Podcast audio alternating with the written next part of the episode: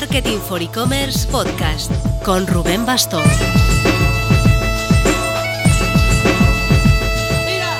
Hola marketer, ¿qué tal? Nosotros metidos de lleno en los últimos detalles del Next Cross Border, el jueves 16 de febrero en Madrid, jornada para inspirarse con casos de marcas que están vendiendo a nivel internacional y que están usando los marketplaces para ello. Y con la Marketing for E-Commerce Academy, en febrero lanzamos un curso que nos habían pedido mucho, aspectos legales que debe cumplir toda tienda online. Que igual no es tan chulo como estar hablando de campañas creativas en redes sociales, pero es algo imprescindible para todo negocio que empieza. Y lo da nada menos que el equipo de José María Baños en Let's Low by RSM, que saben latín de legislación para negocios digitales. Te dejamos enlace a lo de Next y a lo de Academy, donde recuerda, por ser oyente del podcast, puedes entrar por 19 euros mensuales, apenas 200 euros en contratación anual, siguiendo el enlace o usando el cupón podcast.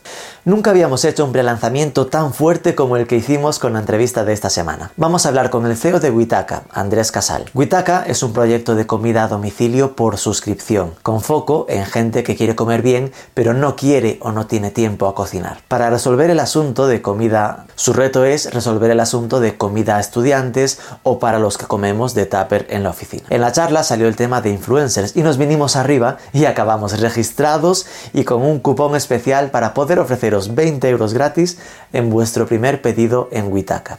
El código es M4C, como no, así que escucha la entrevista y si como yo acabas rendido a sus pies, hazlo con nuestro cupón, que así nos lo iremos puliendo en Tappers el equipo de Marketing for E-Commerce.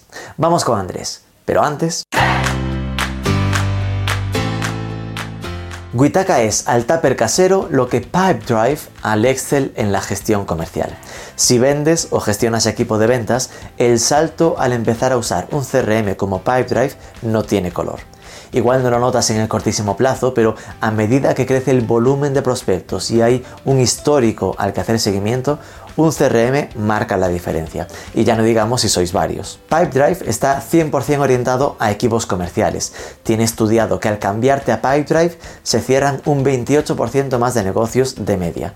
Y si usas nuestro código, va de código soy, tendrás no solo el primer mes gratis, sino un 20% de descuento en todo el primer año, que seguro que acabas contratando. Sigue el enlace en nuestras notas.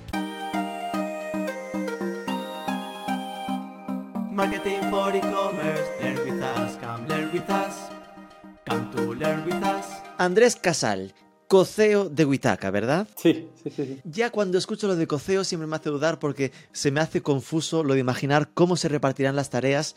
Eh, si son coceos de verdad, mandan lo mismo, se reparten las cosas.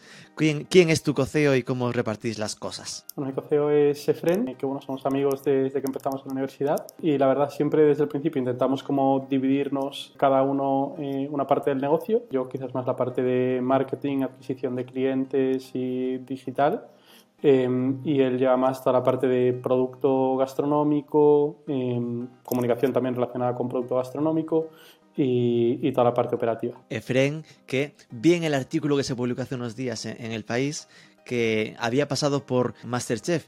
Mm, se me hizo curioso porque yo no era consciente.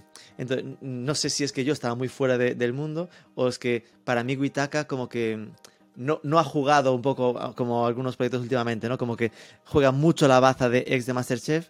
Eh, no sé si esto fue algo que jugaste más en el principio o intentasteis no, no tirar demasiado de ese, de ese factor. al final estuvo en Masterchef, creo que fue, no sé si fue 2012, 2013, 2013, que al final pues eso es, eh, o sea, fue, habían pasado dos años desde que lanzamos como oficialmente, ¿no? Y, siempre pensamos en construir una marca que no fuese como vinculada a Masterchef, eh, aunque en la historia, pues evidentemente siempre lo contamos, ¿no? Porque es algo atractivo que a la gente, pues eso le llama la atención y dice, ah, este estuvo Masterchef, y a ver, ¿quién era? Em, entonces, bueno, no, no, lo jugamos desde el principio como algo importantísimo, pero, pero bueno, sí que, oye, lo mencionamos y en la historia pues es algo atractivo, ¿no? Porque fue primero Witaka y después Masterchef o al revés. Fue primero Masterchef y luego Witaka. Ah, vale, vale. Es decir, que hubo ahí, el primero tuvimos el programa y después os juntasteis para lanzar el proyecto. ¿Quién era Andrés Casal antes de Witaka? ¿Cómo fue un poco tu trayectoria hasta, hasta el lanzamiento del proyecto? Corta, la verdad. Bueno, yo nací en, en Vigo, con 17 años me fui a Madrid, a la universidad. Allí, bueno, pues fue justo cuando coincidí con Efren, estudié ADE y bueno, justo los dos pues vivíamos en el mismo colegio mayor, íbamos a la misma clase en la universidad y tal. Eh, y bueno, pues nada, acabé mi, mi carrera en mis años, eh, estuve un año de Erasmus en Gales, eh, trabajé apenas siete meses por cuenta ajena y ya montamos la empresa. Es que fue muy directo, ¿no? Siempre tuvisteis claro, porque sois amigos de la facultad, el que os gustaría montar algo juntos o, o eso surgió más casualmente. Sí, hablábamos mucho de negocios, de que, bueno, pues nos gustaría montar algo, siempre, yo qué sé, pues en horas de clase, tío, que te vas a tomar un café, lo que sea, eh, hablábamos de, pues, negocios que nos gustaría montar y hablábamos mucho también de, de comida, ¿no? Siempre estábamos, pues, buscando restaurantes nuevos a los que ir, comidas nuevas que probar, ingredientes nuevos que probar eh, y básicamente era, pues, de las cosas que más hablábamos, entonces pues bueno, una cosa lleva a la otra y al final pues montamos, montamos Witaka. ¿Y cómo nació esta idea? Es decir, ¿cómo fue consolidándose la idea de negocio? Eh, bueno, al final eh, él estudió una licenciatura de segundo, de segundo ciclo, entonces eh, hizo un año más de universidad. Eh, yo al acabar la universidad eh, me puse a trabajar em, y bueno, al final eh, vivía en Madrid, en un piso compartido con amigos, con un sueldo de recién licenciado que la gente en general, pues que era de, de Madrid, eh, sí que, oye, con ese sueldo pues podía salir a comer fuera todos los días y en general era lo que hacían, ¿no?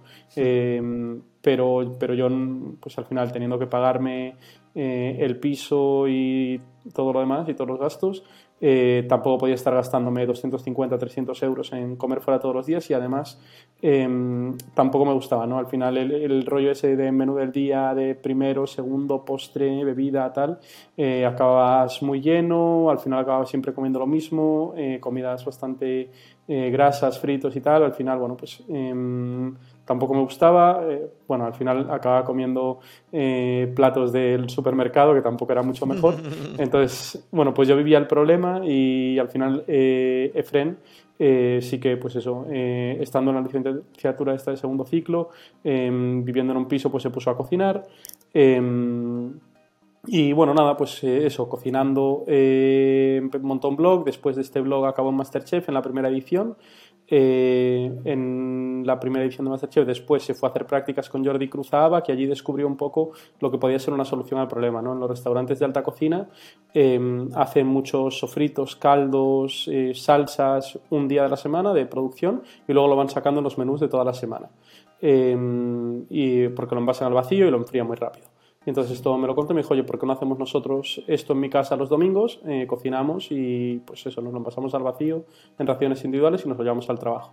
Y bueno, mi pregunta era, eh, ¿va a estar bueno? ¿no? Porque al final eh, un poco platos preparados y de este tipo de comida era lo que yo eh, estaba comiendo. Y me dijo, sí, sí, tío, va a estar buenísimo, lo hacemos en un restaurante que entonces tenía dos estrellas Michelin. Si cocinamos bien va a estar bueno. Preguntarle a alguien que, trabaja, que está trabajando en el ABAC, ¿esto que me vas a hacer va a estar bueno? Pero bueno, fue así, fue así. Y, y, me dijo que sí, le dije, bueno, pues entonces eh, lo vendemos. Y, y, empezamos pues en su piso, eh, que tenía pues un piso compartido con amigos y tal, y empezamos ahí a cocinar los domingos, eh, primero para nosotros, luego para amigos, y bueno, pues eh, luego ya cerramos eso y montamos el primer hogador y, y hasta hoy cuando estabais en ese piso, rollo de para vosotros y para amigos, ¿ya le, ya le pusisteis nombre? Es decir, ¿ya era Huitaca o Huitaca vino cuando ya notasteis, venga, nos mudamos, montamos un obrador? ¿Dónde fue el, chip? Sí, no, Huitaca vino después. Eh, en ese momento al final teníamos una lista de correo, eh, no teníamos web, no teníamos nada, eh, una lista de correo con un Google Sheets donde poníamos la carta de cada semana, enviábamos un correo y la gente pues bueno, pedía ahí y tal que eso se movía entre colegas vuestros por Madrid, entiendo. Sí, básicamente entre amigos. Es cierto que como la comida al final estaba muy buena, eh, la gente en la oficina, eh, bueno, pues eh, la típica persona que siempre comía mal y tal, de repente aparecía como con un tupper que estaba muy bueno, ¿no? Y que olía muy bien al calentarlo en el micro y tal. Y decían, oye, ¿eso de dónde lo sacaste? Y entonces pues le hablaban de nosotros y ahí pues fue creciendo bastante la lista de correo. El boca oreja ahí, el, el crecimiento orgánico puro, ¿no? Sí, 100%. ¿Y de dónde viene el nombre de Huitaca? De We Take Care. Al final, un poco ya directamente de la, de la fase beta, lo que vimos es que eh, la gente acaba delegando su alimentación en nosotros y que confiaban en nosotros, pues eso, para comer bien, para comer rico, eh, un poco como cuando eres pequeño, ¿no? Y confías en tus padres y, bueno, no, no tienes que confiar, ¿no? Directamente ellos se, se ocupan de alimentarte. Eh, pues, bueno, un poco lo mismo, pero eligiendo lo que, lo que quieres. Y, nada, pues eh, vimos que, eso era lo que pasaba y nosotros también nos sentíamos con esa responsabilidad, cómodos con ella y, pensamos pues que era eso, que cuidábamos la alimentación de nuestros clientes y, y, asumíamos la responsabilidad de su alimentación. ¿Y cómo fue esta evolución? Es decir, ¿solo hubo ese primer salto a un obrador o tuviste que cambiar alguna vez más modo para conseguir escalar? Sí, la primera cocina al final eran, no sé si eran 60 metros cuadrados o algo así, o 50, vamos, en, una cocina muy pequeñita, un obrador muy pequeño. Eh, esto empezamos en enero de 2015 eh, y estábamos Efren y yo solos cocinando, repartiendo, limpiando, haciendo ¿Tú cocinabas también? Digo, porque aquí sí, pinta que el que cocinaba de verdad era Efren, tú también apoyabas, ¿no? no, sí, sí, sí, cocinábamos los dos mucho, la verdad. Eh, y nada, bueno, pues eso, ese primer obrador, estuvimos casi dos años allí un año y nueve meses, hasta que ya sí nos mudamos a uno siguiente, eh, pues ya mucho más grande. ¿no? Eh, las cosas en ese año y medio, año y nueve meses fueron muy bien. Eh, al principio, bueno, más lento, después más rápido. y nos cambiamos ya a un obrador siguiente que eran ya 650 metros cuadrados. y al cabo, bueno, ahí en ese, en ese segundo obrador estuvimos un año y nos mudamos a, la cocina en la que estamos ahora, que ya son 6.500 metros, ya pues, mucho más grande. Vale, es que curiosísimo, como entiendo que no es a propósito, pero multiplicando por 10 el tamaño cada vez. una de 60 metros, pasamos una de 650 metros y ahora 6500. Sí, a ver, al final lo que sí que veíamos es que nos generaba bastante desgaste eh, y mucho tiempo eh, dedicado a la operativa, el mudarnos, en ese momento es que prácticamente cada año y medio nos mudábamos de cocina. Em, y, era pues eh, mucho tiempo, muchos recursos y ya, o sea, como que nos dedicamos primero a validar la demanda, a validar que lo podíamos escalar y que, bueno, pues las cortes eran, seguían siendo buenas y tal y lo conseguimos eh, y entonces ya pues en, el, en, la última cocina que es en la que seguimos que llevamos en ella desde 2018 em, ya fue como llevamos a, irnos a un sitio grande donde podamos crecer que nos dure bastantes años em, y que podamos estar aquí cómodos mucho tiempo ¿En algún momento llegasteis a plantearos si tenía sentido tener no tanto una cocina muy grande, sino varias cocinas como distribuidores, como sitios más cercanos a donde se entregase la comida?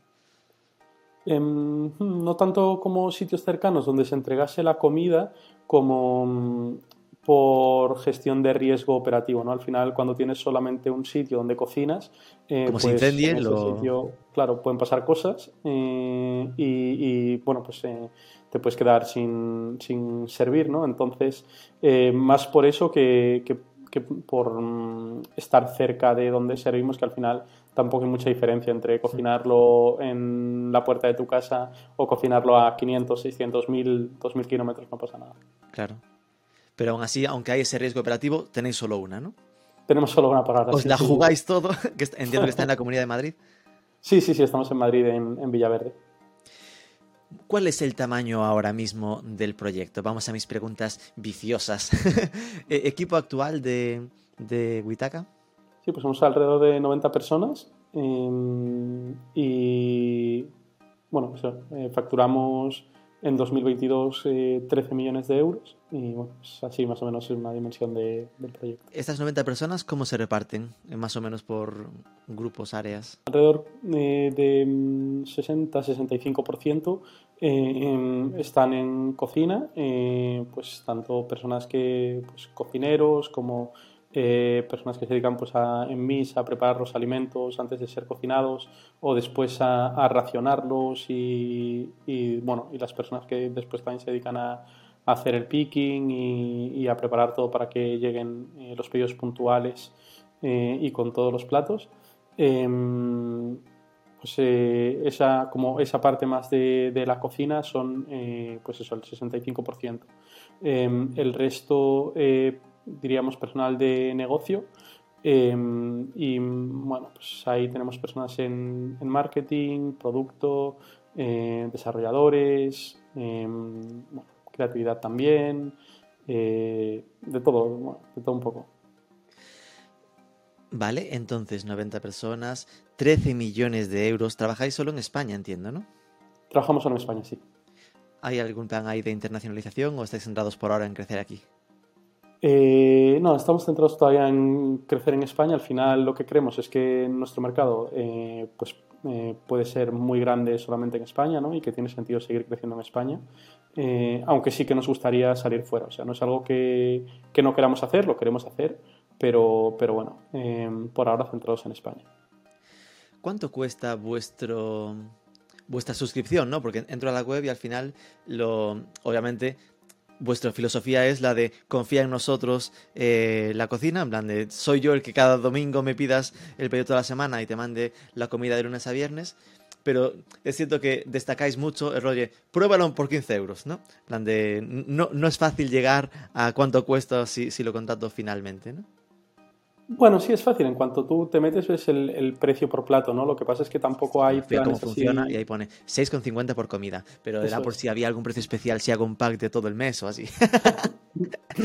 No, la verdad es que ahí siempre hemos intentado buscar la máxima flexibilidad, ¿no? O sea, el, oye, no hace falta que te suscribas aquí a un mes o a dos meses o tal, ¿no? Oye, te suscribes semanalmente, pues tú tomas la decisión de si quieres seguir o, abandonar, pausar o hacer los cambios que quieras, eh, que sea lo más flexible posible. Al final estamos un poco acostumbrados a suscripciones mensuales y un poco en las que la empresa como que intenta em, favorecerse de venderte como tiempos más largos eh, o, el gimnasio tal, ¿no?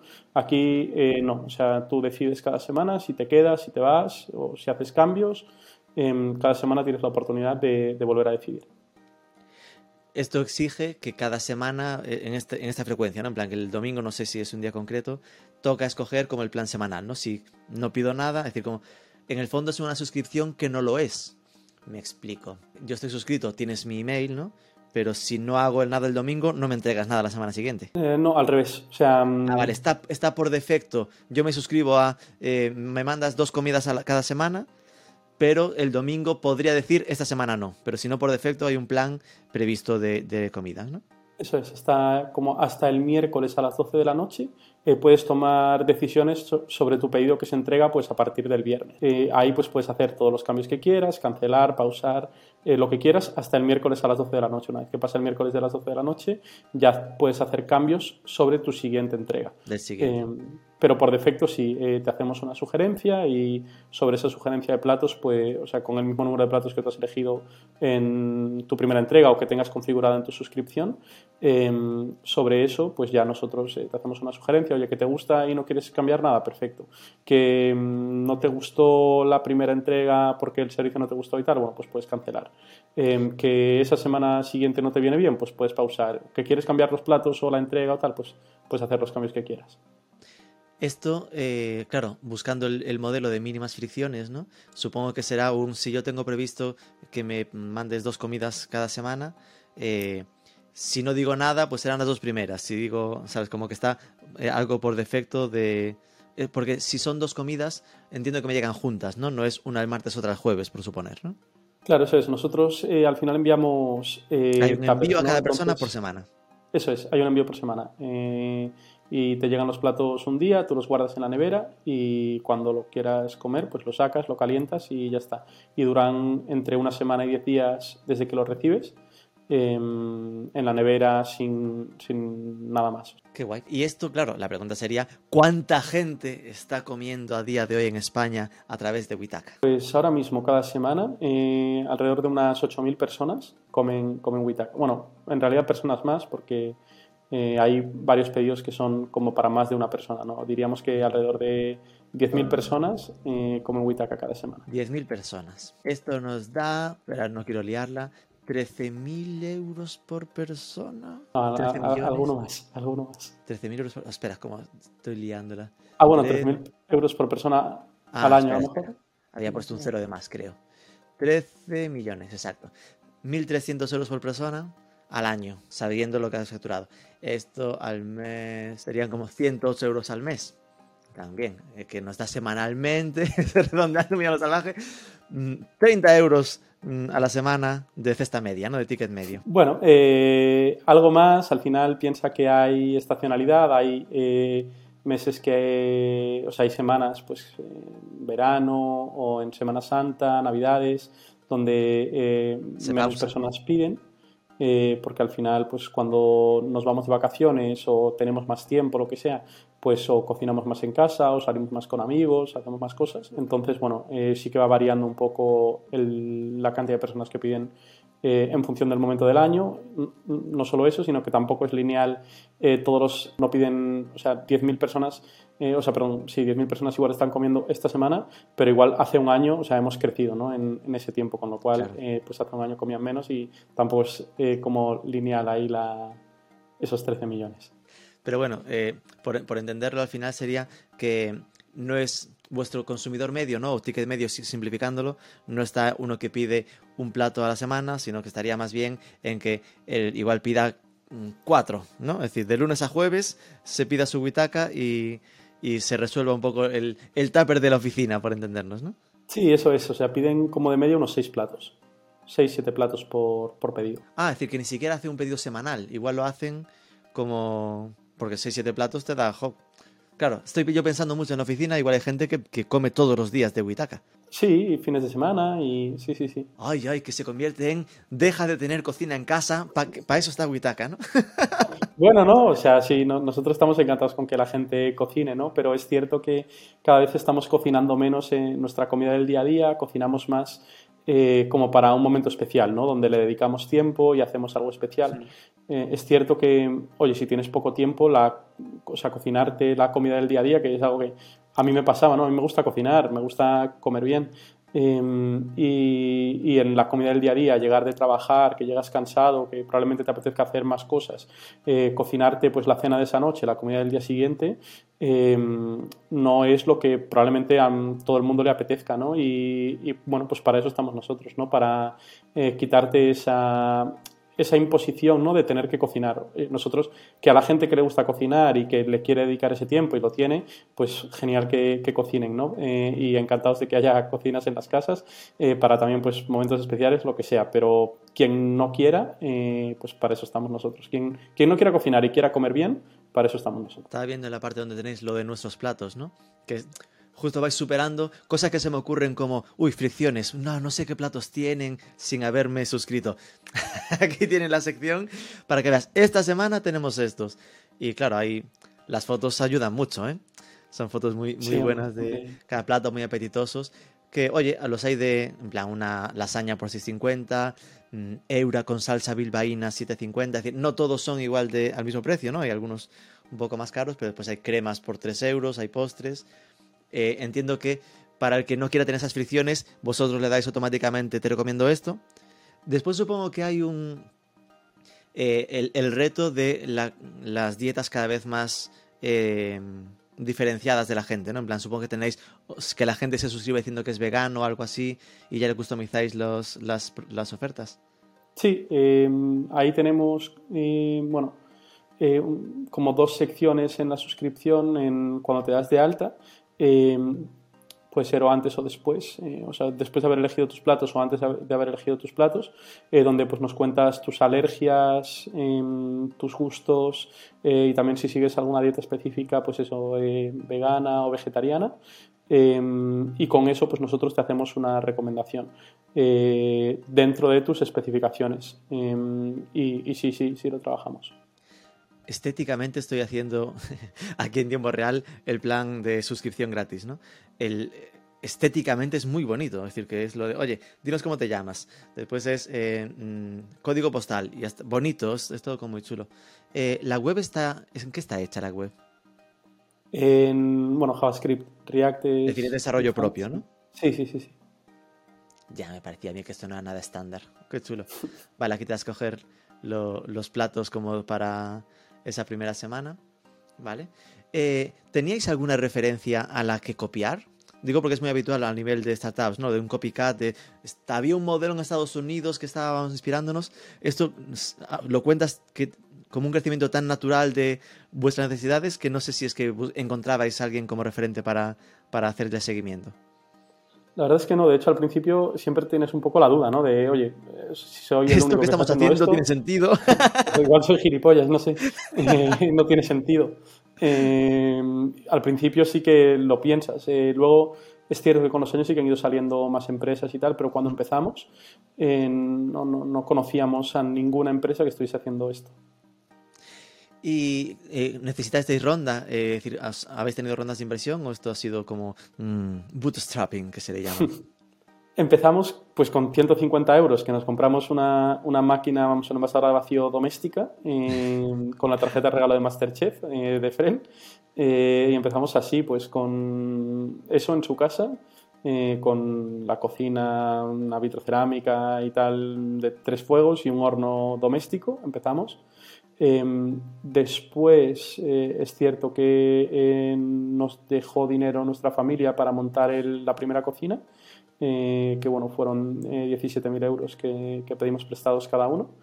Em, y, y, bueno, pues así, luego sí que es cierto que una vez que validamos que, oye, que la empresa eh, tenía sentido, que podíamos hacer buenos márgenes, que la gente repetía eh, y que podíamos crecer y bueno, que, oye, que, que estaba bien, sí que buscamos una, una, ronda para intentar crecer porque nos dimos cuenta, o sea, nosotros al principio invertíamos cero euros en marketing, no hacíamos prácticamente nada o nada Em, y nos costaba bastante crecer y nos costaba pues ir haciendo, eh, o sea, crecíamos muy lento. Al final, si tú tienes, no sé, haces eh, comida para 5 o 10 personas, eh, aunque esas personas te vayan consiguiendo gente nueva, em, vas lento, ¿no? Y era un poco nuestra, nuestra situación al principio, eh, hasta que de repente, bueno, pues en el primer año vimos que no, nueve meses nos costaba crecer, vimos pues qué cosas podíamos hacer para crecer, hicimos una acción con, con un blog eh, que tenía una newsletter eh, y modificamos también un poco porque al principio la comida está muy buena, em, pero no lo parecía porque el packaging pues al final era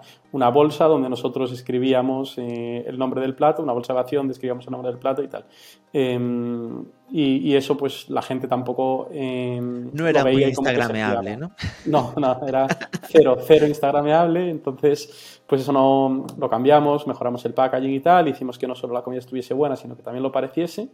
Y, y ahí pues fuimos capaces de crecer. Em, y entonces ahí dijimos, oye, vale, podemos intentar eh, conseguir eh, más clientes más rápido gastándonos dinero en marketing pero no teníamos un duro, em, entonces pues fuimos a, buscar dinero, los bancos tampoco nos daban un duro y, bueno, pues ahí ya fuimos a buscar una ronda y, conseguimos cerrar y empezamos a invertir en marketing, en crecimiento y bueno, pues fue bien.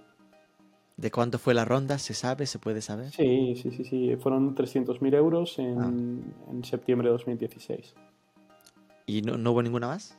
Sí, em, después al cabo de un año, eh, bueno, menos, en, julio del 17, ahí conseguimos un crecimiento muy rápido. Pasamos en, enero, en, sí, en enero del 17, estábamos vendiendo eh, 20.000 euros más o menos y, y en junio vendimos 115.000, o sea que multiplicamos casi por 6 en, en muy pocos meses, en 5 meses y bueno. No sé, ahí pues eso, crecimos muy rápido y fue cuando lo que te comentaba de que tuvimos que movernos de, a la nave en la que estamos ahora, la cocina en la que estamos ahora, y ahí pues sí que hicimos una siguiente ronda de 1.050.000 euros y con eso conseguimos movernos a donde estamos hoy. Vale. Eh, claro, de esta primera ronda de 302K, al final lo que pasó es, se validó que si metíais marketing, esto crecía, ¿no? Y entonces fue como, vale, ahora metemos el millón, nos cambiamos de sitio, supongo que más marketing también. ¿Ahora ya estáis en modo rentable o seguís en, modo expansión? Sí, desde más o menos el verano del 19 eh, estamos en, rentabilidad, em, siempre buscando el máximo crecimiento, pero en rentabilidad. Eso sé de algún, de algún entrevistador que te diría lo de si estás rentable no estás buscando el máximo crecimiento. Bueno, depende, ¿no? No, es que entrevisté hace poco a, Bernat, el de ITNIC, ¿no? Que está con Factorial. Y, guau, claro, él era un eh, creyente acérrimo con el de no no te decía así el de que no quiero rentabilidad, ¿no? Pero yo quiero crecer, ¿no? Que estamos en pérdidas y si, si, si empezamos a ser rentables, más invertiría en más países, ¿sabes? Con una, una, una hambre, ¿no? Muy fuerte. Aquí, bueno, hay un equilibrio, ¿no? Quiero ser crecer, pero con sentidiño, ¿no? O sea, depende de, la capacidad que tú tengas de generar nuevo negocio eh, a un... O sea, y si esos unit economics eh, siguen saliendo, ¿no? Eh, con, con el nuevo negocio, o sea, de la marginalidad de crear nuevo negocio. Yo creo que es, de lo que depende. Em, quizás ellos ven que metiéndole más dinero pues son capaces de eh, acelerar mucho ese negocio nuevo y que además, eh, pues no lo sé, si en las mismas condiciones de Unit Economics que antes o sin perjudicar mucho las Unit Economics, em, lo que nos pasa un poco a nosotros, lo que nosotros vemos, es que em, ese crecimiento depende en parte del dinero que nosotros nos gastemos en crecer, pero el mercado tiene un ritmo que puedes acelerar hasta cierto punto, pero no ilimitadamente. Entonces, em, o sea, tú puedes coger y doblar presupuestos de marketing em, que tenemos para este año, eh, probablemente pues, eres capaz de conseguir un 10% de resultados más, un 20, un 30% de resultados más, pero no proporcional. Eso es. Entonces, eh, cuando pasa eso, pues em, creo que no tiene sentido eh, meter más dinero y, seguro que, que, Bernat está de acuerdo conmigo. Eh, ¿Cómo trabajáis el marketing entonces? Ah, ya comentabas que vuestra primera acción ¿no? fue como un blog. cuando empezaste a tener dinero, ¿cómo fue un poco vuestra estrategia? Pues bueno, no, o sea, empezamos a probar canales, la verdad. Empezamos, bueno, eh, a darle un poco más de caña a nuestras redes sociales, a hacer contenido. Em, metimos un programa de Member Get Member, empezamos a, dar descuentos en primera compra, que hasta ese momento no habíamos dado nunca. Em, y, bueno, email marketing también. Eh, y empezamos a hacer alguna, algunos eh, anuncios en redes y tal. Em, pero bueno, siempre eh, nuestra captación ha sido fundamentalmente orgánica, alrededor de un 80% es, es orgánica, eh, por boca a oreja, tráfico directo, eh, sí. ¿Más orgánica que Member Get Member? bueno, yo, o sea, Member Get Member la considero orgánica, orgánica ¿no? claro, pero casi a nivel analítico, ¿no? Orgánico puro sería el que te aparecen por Google sin saber de dónde han venido, ¿no? Eh, obviamente te lo trae un cliente, pero bueno, sí que hay un coste de marketing, ¿no? Por lo menos de, de captación. Sí, bueno, tienes el coste del descuento, ¿no? Eh, del descuento que das al cliente nuevo y del descuento que, que das a... Pero bueno, em, un poco igual que, cuando tú pones un descuento en tu web, pues también tienes el coste del descuento, que el tráfico eh, sea por haber buscado witaka.com, ¿no? Y que al final ahí, bueno, sí, tenemos dos partes, ¿no? De, dónde, de dónde viene el tráfico y de dónde viene el cliente. De dónde viene el tráfico, pues puede ser em, tráfico orgánico, que creo que es un poco a lo que te refieres, de, oye, pues busco en Google Witaka, entro y tal, o, o Tupper, si me sale Witaka y entro y compro. Em, y un poco, pues quizás los canales de adquisición, ¿no? Donde eh, sí que un poco canales de adquisición, crecimiento, donde podemos hacer una agrupación de orgánico e inorgánico y donde, bueno, pues yo al final en inorgánico metería en todo lo que es paid y en orgánico pues el resto, ¿no? Y lo que decías de que habíais eh, apostado más por, por redes sociales, ¿cuáles son a día de hoy las redes sociales por las que más apostáis? Eh, Instagram es donde somos más fuertes. Eh, y, siempre bueno pues nos ha funcionado muy bien. Al final para la comida eh, ese punto como visual eh, no, nos ayuda mucho. Em, intentamos trabajarlas todas pero donde más fuertes somos es en Instagram. 176.000 seguidores ojo. Sí. Hay, hay muchos que aún no están comprando ¿eh? bueno o que han comprado y no compran. Y en TikTok veo que también estáis apostando en cambio, 2.300. Qué injusto es TikTok, ¿no? Bueno, llevamos mucho menos Veo 2.300 seguidores, pero el penúltimo vídeo tiene 950.000 views. Sí. Bueno, eh, al final cada red social es diferente, ¿no? Eh, es cierto que también, oye, pues llegas a 900, o sea, puedes verlo por la parte negativa o por la parte positiva. Llegas a 950.000 personas con 2.000 eh, seguidos, ¿no? Que es algo que en Instagram pues es impensable. ¿Tenéis clara vuestra estrategia en TikTok? Me refiero.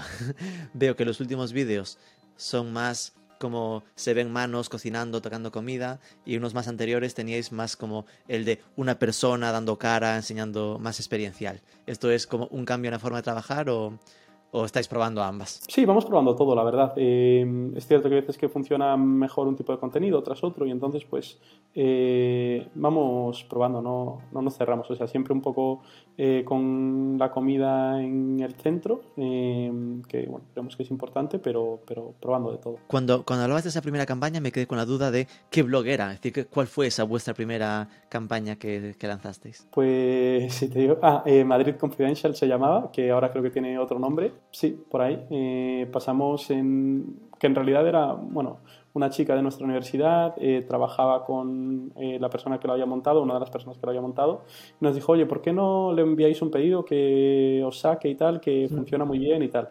Y bueno, pues casualidad, o sea, nosotros tampoco fue algo como buscado por nosotros, nos dijo, oye, haced esto, y mm, lo hicimos y pasamos, pues eso, en una semana de hacer como 50 pedidos a la semana a hacer 100 pedidos a la semana. O sea que, bueno, funciona muy bien. Y entiendo que también trabajáis con influencers, ¿no? También trabajamos con influencers, sí. Em, y ahí va un modelo de, oye, te pongo, ¿sabes? Te paso el menú gratis para que lo promuevas, supongo, o cómo va. Sí, o sea, nosotros eh, sí que somos bastante abiertos en eso. O sea, lo que hacemos es que, eh, bueno, dejamos a los influencers el pedido gratis hasta ciertos euros. Em, y si les gusta, que lo publiquen y si no les gusta, pues que... y no lo quieren publicar, pues que no lo publiquen. O sea, básicamente que les damos libertad. Si lo quieren publicar, que lo publiquen. Si no lo quieren publicar, que, que no lo publiquen. En general la gente eh, lo publica porque, bueno, es agradecida, ¿no? lo, o sea, lo prueba, les gusta y, y lo publican. Eh, entonces, bueno, eh, o sea, es algo como muy orgánico. O sea, a pesar de que, oye, eh, estamos contactando a personas para que nos prueben y, lo cuenten, o que nos prueben, eh, y si les gusta que lo cuenten, eh, no, no hacemos como un contrato de tienes que decir esto, hacer no sé qué, tantos stories, tanto tal, no, es muy abierto y, oye, pues, oye, si te gusta bien y si no, pues, pues ya está. Ahí entiendo que la barrera entre influencers y member get member es difusa, ¿no? Entiendo que lo, lo, separáis en que influencer es aquel que contactáis vosotros y member get member es eh, el, que, el que nos busca él, ¿no? Bueno, sí, al final eh, Member Get Member lo hacen nuestros propios usuarios e influencers como que vamos a, buscarlos, ¿no? Pero realmente el, tema es que Member Get Member funcionaba muy bien, alrededor de un 30% de la captación eh, venía por Member Get Member em, y entonces llegó un momento en el que dijimos, oye, eh, si queremos crecer más, cómo podríamos hacer esto a escala. Y, bueno, pues eh, salió ahí el tema de influencers y empezamos, hicimos una prueba pequeñita, funcionó muy bien y bueno, pues lo hemos escalado bastante, la verdad. ¿Qué tipo de influencers buscáis o algún ejemplo de influencer con, que consideréis que funciona muy bien? Bueno, en realidad em, lo que funciona bien es la autenticidad, ¿no? Personas que eh, son de verdad, que eh, cuentan un poco su, su, vida o sus cosas o son especialistas en un tema y divulgan sobre ese tema. Em, y entonces, pues eh, las personas que los siguen eh, em, los, o las admiran em, y, creo que eso es lo más importante, ¿no? que realmente generen eh, o tengan capacidad de influencia sobre las personas que les siguen por, no sé, pues admiración probablemente, porque se quieran parecer a ellos y para conseguirlo, pues eh, un poco repiten las conductas que tienen estas personas. Em, creo que eso es lo más importante. Claro, lo que se me hace complicado saber eh, el criterio, ¿no? Me, refiero a que, claro, al final comer comemos todos, todos los días. Entonces, ¿qué sería? Oye, ¿quién es el influencer, influencer tipo para Witakaf? Es que, ¿sabes? Ni siquiera tendría que ser, no, no, es que buscamos gente mm, cocinitas, no sé, no, no, al contrario, porque cocinitas es el que ya se cocina a sí mismo, no necesita guitaca, ¿no? Bueno, pero el cocinitas igual se cocina a sí mismo el fin de semana, ¿sabes? Y, no tiene tiempo para cocinarse cada día. Claro, cocinitas, si consigues que cocinitas use Witaka, lo que tiene es mucha credibilidad porque es alguien que tiene gente que, que le gusta la, la cocina, ¿no? Eso es. Que está sensibilizada pero al final es eso, ¿no? Es decir, como que podríais llegar a un tipo de influencer como muy amplio, que cualquiera al final os serviría, ¿no? Sí, sí, sí, sí. No hay una categoría que digas, oye, pues esto es lo que nosotros necesitamos. No. Eh, cualquier persona con autenticidad eh, y que sus seguidores la admiren eh, o lo admiren, nos vale. Yo es que tengo una pregunta que mis compañeros me obligaban a hacer. Porque como dices que cualquiera dice, imagínate que un medio de comunicación, así, imagínate, por ejemplo, Marketing for E-Commerce, pues se propusiese que les des de comer a sus queridos empleados dos días a la semana. es que lo leí me parto. ¿Esto sería posible? Sería posible. Tenemos ahora... Eh una, bueno, un modelo B2B eh, que la verdad es que además está funcionando muy bien eh, y que lanzamos hace, hace unos meses y, ahí podemos hablar. Modelo B2B, maravilla, porque lo de dos veces por semana no creas que es casualidad, es que son los dos días que vamos a la oficina. Cada vez más empresas lo hacen. Eh, no, es que sin duda, es decir, yo creo que em, más allá del detalle, que ya lo hablamos fuera de, micrófono ahora, em, pero que la, yo si, pienso en algo así, sin duda para lo que más pensaría es como para cuando vas para la oficina, ¿no? En plan de ese momento que ahí no vas a tener tiempo a, trabajar, a, cocinar, que a mí, por ejemplo, personalmente, que no te da la vida para hacerlo la noche anterior, tengo hijos, no tengo tanta vida, no me da, no me da el tiempo necesario. Eh, en ese caso, cuando hablas de B2B, hablas directamente de venderle a las marcas para que, para que las empresas sean las que, como que contrates eso directamente con la empresa.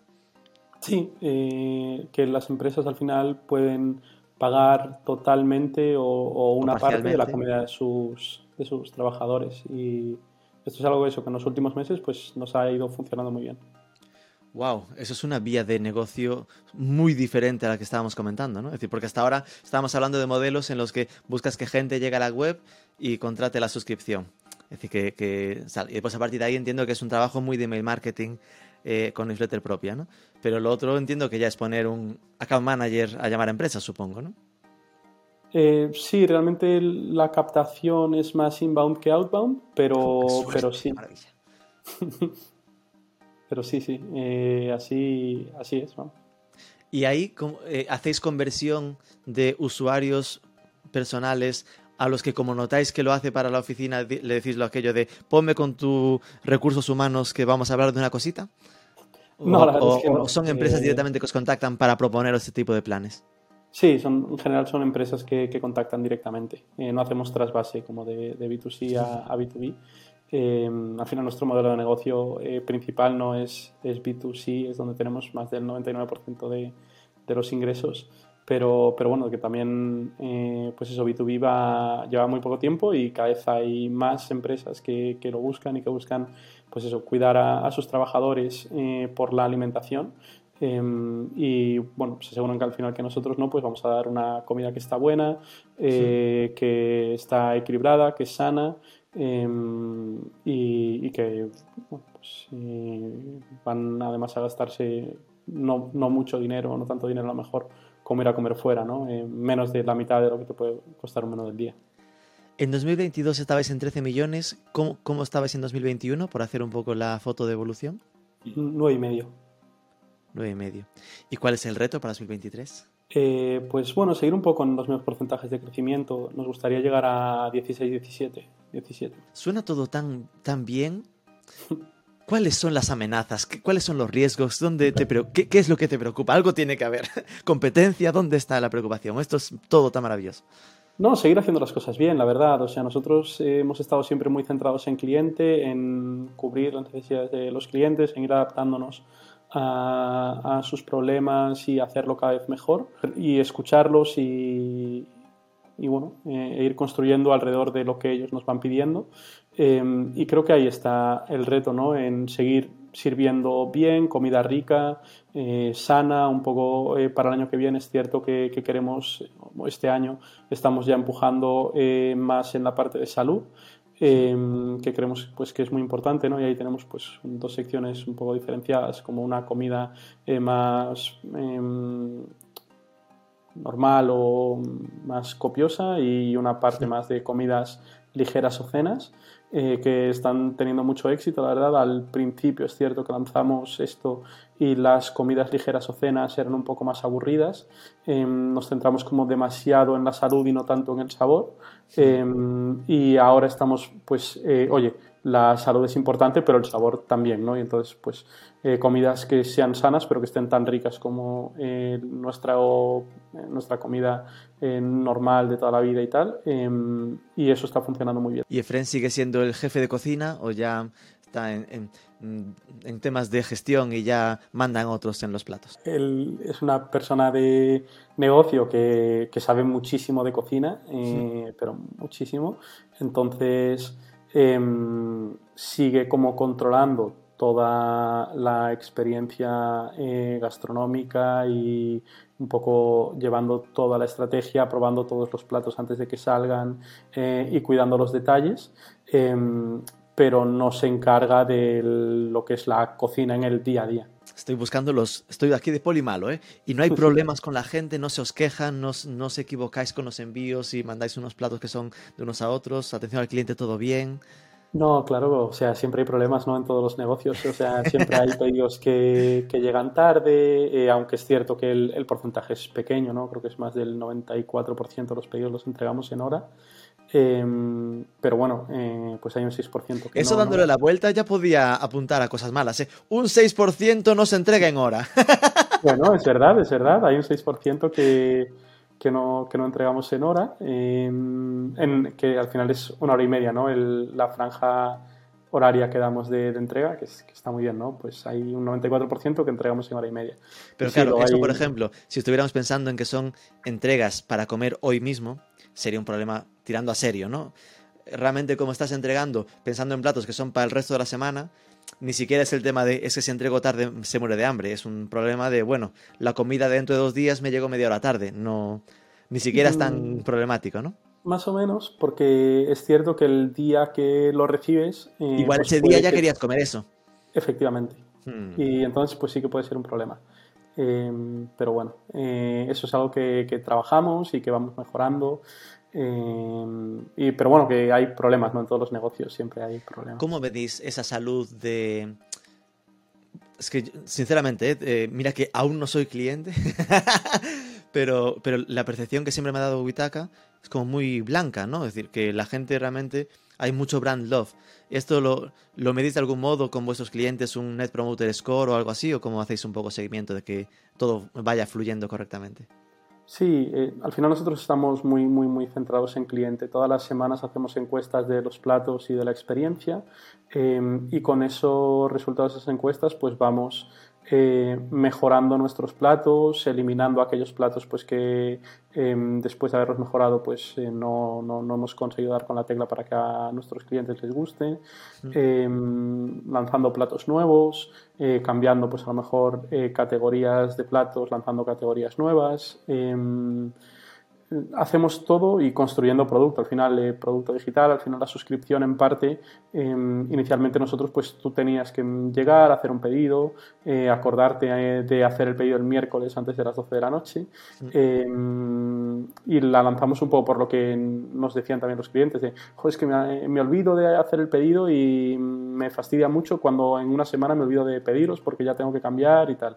Em, y, bueno, pues vamos un poco construyendo todo eh, alrededor de lo que nos van diciendo los clientes. Y eso por un lado, como semanalmente, y luego sí que cada dos meses pues hacemos un, NPS y bueno, estamos ahí eh, cerca del 60 de NPS, o sea que está muy bien, sí. Qué bueno de hecho estaba cotilleando por aquí de nuevo vuestra web y estáis con destacando, ¿no? El 4,3 en Google con más de 6.000 reseñas, es decir, que no solo lo que os dicen a vosotros, sino incluso hacia afuera, que la gente suele tener el colmillo más afilado, ¿no? Que están más predispuestos a, criticar, por ahí también va, va todo muy bien, ¿no? Eh, pues nada, es que de verdad intento aquí buscarte las cosquillas para decir algo malo, pero no hay manera. eh, ¿Crees que Witaka va a ser tu proyecto para siempre? Porque claro, pasa a veces, ¿no? Con gente que estudió ADE y este es como tu primer gran proyecto. Si eh, estás centrado aquí, estáis ya pensando en, mm, ¿se nos ocurre una segunda idea de que igual lanzar proyectos diferentes o no hay tiempo para esto? Bueno, o sea, ideas tienes, pero al final nosotros estamos muy contentos con lo que hacemos, ¿no? Yo, ah, bueno, llevamos ya bastantes años, como ocho años, em, desde que lanzamos oficialmente y más desde que empezamos en casa. Em, y yo, no sé, me despierto con ganas de trabajar todos los días, me acuesto con ganas de trabajar todos los días. Em, estoy pues siempre maquinando de qué podemos hacer después, leyendo reseñas de clientes para seguir bueno, pues en contacto con, con ellos y viendo eh, qué podemos hacer para mejorar, qué es lo siguiente que podemos lanzar. Em, y no sé, a mí me, me, encanta lo que hago, me gusta, disfruto y, y, la verdad que tampoco me imagino haciendo otra cosa. Tampoco es un drama, ¿no? O sea, tampoco es mi bebé y eh, tal, eh, me muero si lo pierdo, pero, pero estoy feliz con, con, lo que hago. Y una pregunta así fetiche que tengo también de final es lo de alguna tienda online o e-commerce que te gusta como lo hacen, es decir, aparte de Witaka, alguna donde hayas comprado últimamente o que digas, oh, estos creo que los hace, que lo hacen muy chulo. Pues eh, yo la verdad es que compro pocas cosas, soy eh, de comprar muy pocas cosas, eh, pero sí que bueno, ahora vivo en Almería y es cierto que aquí es complicado conseguir, bueno, y soy de Vigo, entonces es complicado conseguir... Camisetas de cosas así, ¿no? Un, un póster de aspas. Eso, eso, eso, por ejemplo, también. Eh, pero no, la, la, web del Celta no, no, lo iba a decir, aunque, aunque podría, pero no. Eh, Sal y Laurel me parece que lo hacen muy bien. Eh, compro eh, pescado, marisco y tal por ahí y me gusta mucho, la verdad. Vale, Sal y Laurel, que es una tienda de marisco gallego, claro. Sí, pescado y marisco, sí, sí. Ahí se entiende la, la, morriña. Estoy en Almería y claro, si quiero comer bien. Hombre, para, para, días especiales y tal, pues sí que me gusta pedir, la verdad. Pues nada, es que falta la sección mariscos en Huitaca, ¿sabes? Hay que ampliar. eso, eso, es difícil, eso es difícil. Porque el convertiros en un marketplace aún no, no, habéis dado ese salto, ¿no? Todavía no, todavía no. Pues nada, Andrés Casal, de verdad, muchísimas gracias por abrirnos las puertas de, del proyecto de Huitaca. Te despido y ahora nos quedamos aquí encerrados hablando de los tappers para Marketing for E-Commerce. Muchísimas gracias. Perfecto, gracias a ti, Rubén. Eh, gracias por invitarme.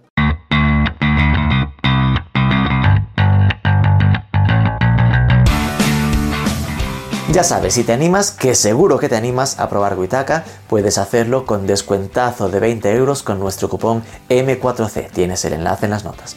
Aquí lo dejamos. Recuerda, tienes los mejores artículos sobre el sector online en marketingforecommerce.net. Si te interesa LATAM, el entorno México, tienes otro podcast donde cada jueves Martín Chávez nos abre una ventana al ecosistema digital de Latinoamérica.